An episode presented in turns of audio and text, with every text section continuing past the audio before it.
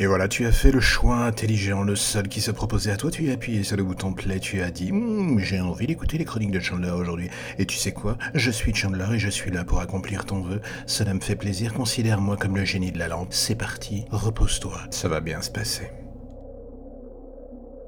Parfois, je me dis que l'avis du grand public sur le net, je m'en bats un peu les reins, genre séance de claquettes en fesses majeures dans un porno. Ok, je caricature et une fois de plus, je fais de la sortie de route linguistique, mais en tombant sur le trailer de Terminator Dark Fate, qui au demeurant est bien plus honnête que le premier, je me dis prenons les choses pour ce qu'elles sont et acceptons de se faire plaisir en kiffant notre race, bordel de merde. Car autant le premier teaser pouvait être en demi-teinte, oui, on va pas se mentir, par certains aspects, autant ce second est terriblement bourrin et sexy à la fois. Oui, la subtilité du trailer n'est pas la première chose qui va vous sauter aux yeux, mais même en ayant de manière légitime des doutes, il y a un truc qui ne me déplaît pas dans l'ensemble. Oui, prendre le pari d'oublier toutes les suites après le numéro 2 est un cas de figure qui ne plaira pas à tout le monde, c'est une évidence. En ce qui me concerne, j'aime le troisième film, et certains trucs dans Genesis ne me déplaisaient pas non plus. Je sais, jugez-moi. Maintenant, je suis le premier à reconnaître que certains aspects de la saga, après le chef-d'œuvre que fut le numéro 2, ont eu vraiment du mal à reprendre la barre pour faire voguer le navire vers le port de la respectabilité. C'est un fait. Est-ce que Terminator Dark Fate va réussir son coup dans le domaine? Franchement, j'aimerais bien, car oui, la saga Terminator, au même titre que Star Wars ou Indiana Jones d'ailleurs,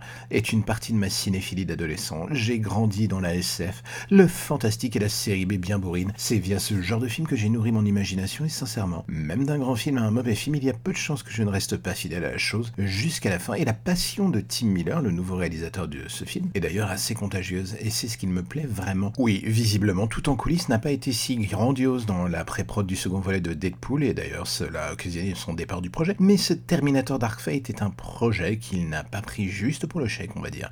Il y a une vraie volonté de jouer avec la saga qui se dégage de ses premières images, et on sent que le monsieur a envie de rebattre les cartes et reprendre le flambeau que James Cameron lui tend. J'ai envie de lui dire bonne chance, mais au moins il y a un challenge qui relève et ça c'est intéressant. Est-ce que cela va suffire à rendre la chose totalement incroyable? Franchement, je ne sais pas, mais les bases sont là, le tempo, l'ambition visuelle semble de mise, et franchement, l'altitude où culmine le sommet de la montagne à franchir pour ce film est juste pharaonique. Mais en même temps, le challenge n'en sera que plus beau si l'équipe réussit son coup. Oui, il ne faut pas oublier que James Cameron vantait ses grands dieux au sujet de Terminator Genesis, et l'on a vu le résultat sur grand écran, et avec ce film, on est en droit de se dire qu'il va nous la refaire exactement dans le même sens. Alors pourquoi est-ce que je m'extasie devant la chose? Peut-être parce que je suis faible, que je suis un fan de merde qui part dans les tours devant le premier trailer bien monté, la faiblesse, et dernièrement cette attitude aura fini par me péter au nez avec l'horrible pétard mouillé que fut Hobbs Shaw. Alors oui, le risque est ici, mais une fois encore, Cameron, Linda Hamilton et Schwarzy dans le même film. Oh là là, qu'est-ce que vous voulez que je fasse? Ça me donne envie, ça me donne envie, ça me donne terriblement envie. Est-ce que je dois dire non à tout ça? Est-ce que je dois penser que la chose va se planter comme une vieille bouse au milieu de la route?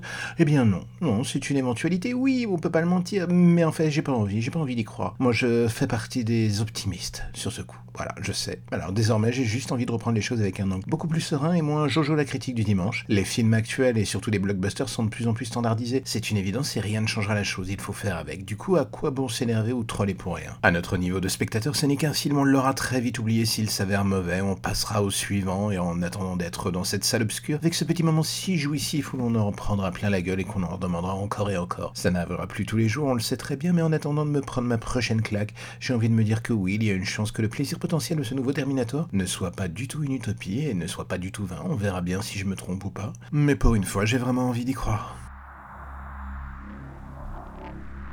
Et voilà, c'est la fin du podcast du jour. En attendant la chronique de demain, abonnez-vous, allez directement sur iTunes, Spotify, Deezer, Ocha, même si vous voulez tout, tout, toutes les plateformes de podcast et tapez les chroniques de Chandler ou dans l'ombre des légendes pour entendre des histoires un tout petit peu plus creepy avec ma belle voix. Et là, ça me fera plaisir. Abonnez-vous, mettez des étoiles, des commentaires, faites en sorte d'en parler autour de vous, à vos amis, aux amis des amis, aux parents des amis de vos amis ou même à votre ex si vous voulez. Faites en sorte que tout le monde connaisse ces deux podcasts. Et là, j'aurais envie de vous dire, vous êtes formidables. Mais en attendant, on se revoit demain. Allez, à plus.